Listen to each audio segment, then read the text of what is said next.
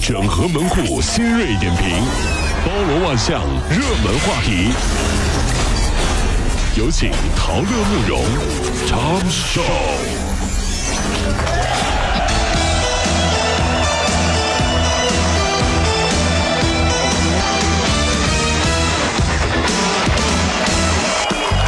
整合最近这所有的网络热点，关注上班路上朋友们的欢乐心情。这里是陶乐慕容加速度之 Tom 秀。卫计委中医药管理局日前呢发文要求，持续改善护理服务态度，杜绝态度不热情、解释没耐心、服务不到位等一些现象。还有尊重和保护患者隐私，给予患者悉心照料和关爱。责任护士为患者提供入出院的护理服务，不得交由进修和实习的护士生来完成。您遭遇过护士没有耐心的事儿吗？这个说实话啊，这个事儿昨天晚上引起了广泛的热度的一个讨论啊。这护士没耐心，但说实话，这我觉得这要看情况，每份工作都值得去尊重，大家都不容易，对不对？那护士工作好辛苦的，从早干到晚，是不是？那我也是很尊重护士的，你知道，特别尊重，特别是在他们给我打针之前。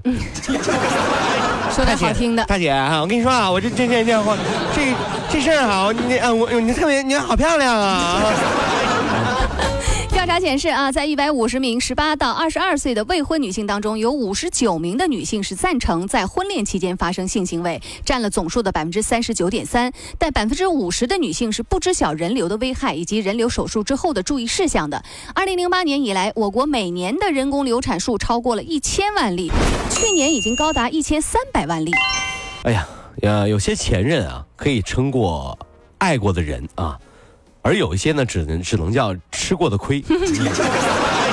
很多女生都会觉得很郁闷哈，为什么我把最宝贵的东西给了你，你却不珍惜呢？哎，各位啊，别傻了，你考完试以后还会看书吗？什么最宝贵的东西，你他得在意才是宝贵的呀，是不是？真是。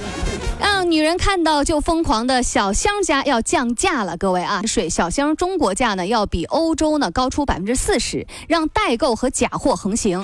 那么这一次呢，欧洲的调高价格百分之二十，中国降价大约百分之二十。除了香水以外，中国不会超过欧洲的百分之五。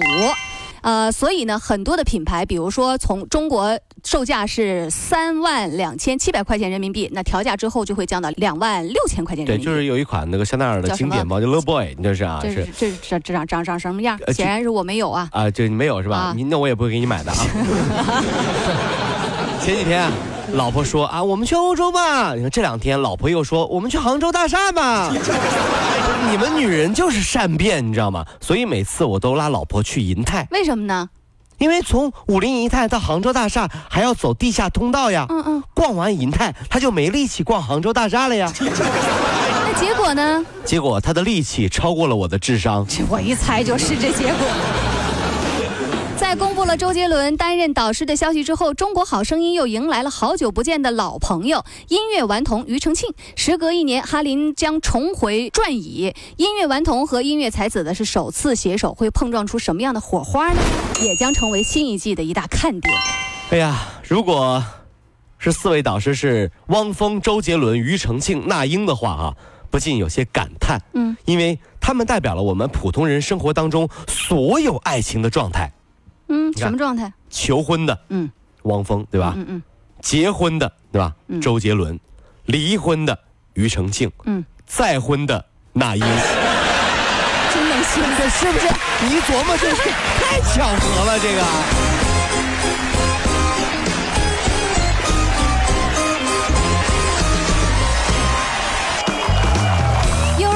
上英语拼音课，而且还要做二十以上的加减乘除。在北京，像这种抢跑式的教育呢，将被严查。存在问题的幼儿园将被降级降类，园长也要被问责。北京市教委负责人表示，幼儿园教育应该让孩子在活动和游戏当中感知规则，认识周围的世界。